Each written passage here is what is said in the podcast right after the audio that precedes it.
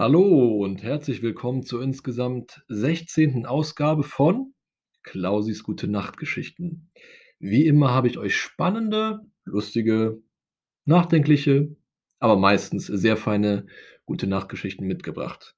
Wir fangen auch direkt an mit der ersten Geschichte. Sie lautet: Bei Nacht sind alle Hamster laut. Als Mama und Papa Patrick fragten, was er sich zum Geburtstag wünschte, brauchte er nicht lange zu überlegen. Einen Hamster natürlich. Mama und Papa waren erst gar nicht begeistert. Papa sagte, ein Hamster macht viel Arbeit, Patrick. Du musst ihn regelmäßig füttern und den Käfig sauber machen. Und zwar immer dann, wenn es nötig ist und nicht dann, wenn du Lust dazu hast. Dazu habe ich bestimmt immer Lust, antwortete Patrick. Bitte, kriege ich einen Hamster? Aber Hamster werden erst munter, wenn es dunkel wird, hat Mama ihm erklärt. Tagsüber schlafen sie. Das ist doch langweilig. Trotzdem, sagte Patrick, ich möchte so gerne einen Hamster.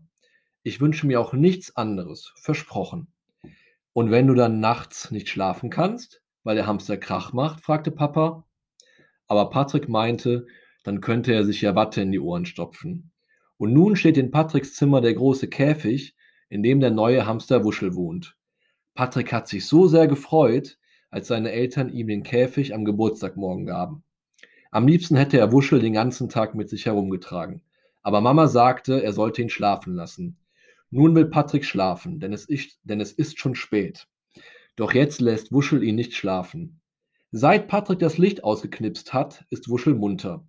Ein Klappern ist das, ein Rascheln und Klopfen. Mist, denkt Patrick. Papa hatte recht. So lieb Patrick seinen Hamster auch hat, aber bei dem Krach kann er wirklich nicht schlafen. Patrick schleicht zu Mama ins Wohnzimmer. Darf Wuschel bitte in der Waschküche schlafen? fragt er. Mama seufzt. Er ist wohl doch zu laut, oder? Patrick nickt und schämt sich ein bisschen. Na gut, sagt Mama, aber morgen früh holst du Wuschel wieder in dein Zimmer, ja? Patrick verspricht es und dann bringen sie zusammen den Käfig in die Waschküche. Gute Nacht, Wuschel, flüstert Patrick. Bis morgen. Das war die erste Geschichte. Bei Nacht sind alle Hamster laut. Weiter geht es mit Wingo.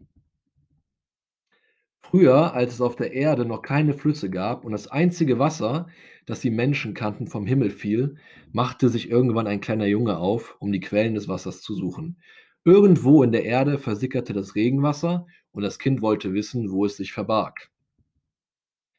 Tagelang ging es durch den Wald, bis es völlig erschöpft von seiner Suche war.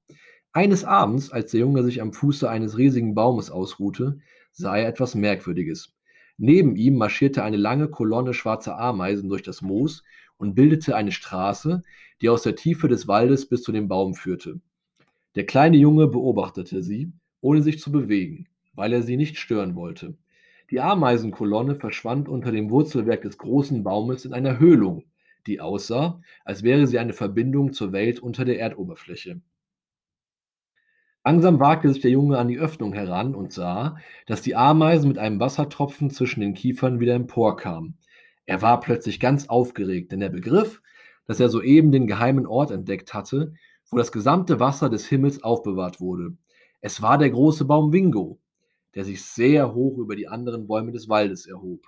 So hoch, dass ihn bisweilen die Hand des Donnergottes traf und mit ihren steinernen Fingernägeln zerzauste.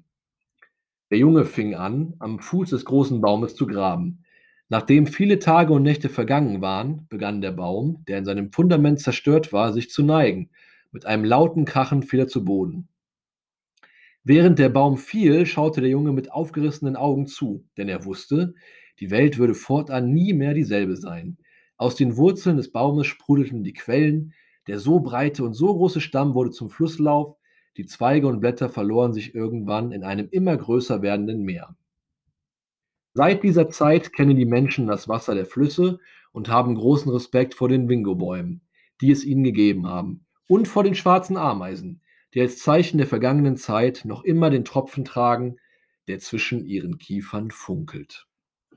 Das war die Geschichte der Wingo-Bäume. Machen wir weiter mit Der Mond feiert ein Fest. Langer Zeit feierte der Mond mit seinen Sternen ein fröhliches Fest.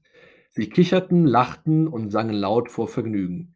Bis hinunter zur Erde hörte man sie. Auch mitten in der Nacht wurde es nicht ruhiger.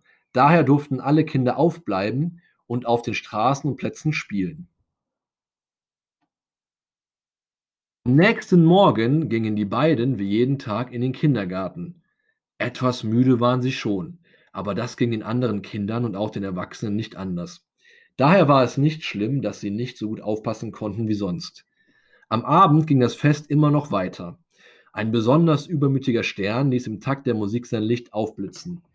Das helle Licht störte Lucy und Tim, denn eigentlich hätten sie jetzt doch gerne geschlafen.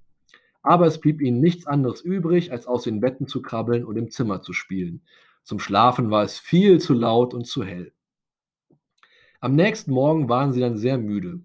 Tim schlief sogar am Frühstückstisch ein. Um ein Haar wäre er mit dem Kopf auf den Teller und in sein Marmeladenbrot gefallen.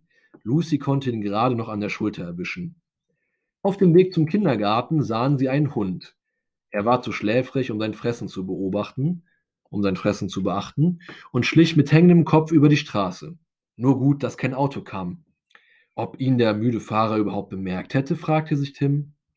Niemand freute sich mehr darüber, dass die laute Feier am Himmel weiter andauerte. Viel gespielt wurde nicht und auch nicht mehr viel gelacht. Die Menschen waren nur noch müde und gereizt. Sie schimpften schnell mit den Kindern oder schrien sie sogar an. Das war überhaupt nicht mehr lustig, fanden Lucy und Tim.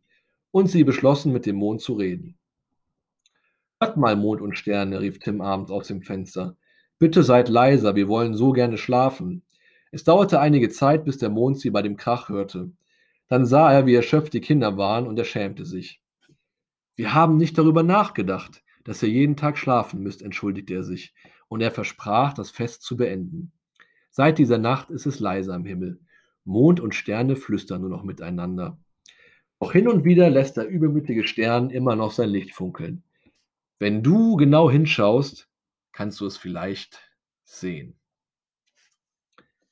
Das waren die drei gute Nachtgeschichten für heute. Ausgabe 16. Ich hoffe, sie haben euch Freude bereitet. Mir wie immer sehr viel. In diesem Sinne bleibt mir nichts anderes übrig, als euch eine gute Nacht zu wünschen. Ein angenehmes Wochenende noch. Bis zum nächsten Mal. Schlummer ohne Kummer. Gute Nacht.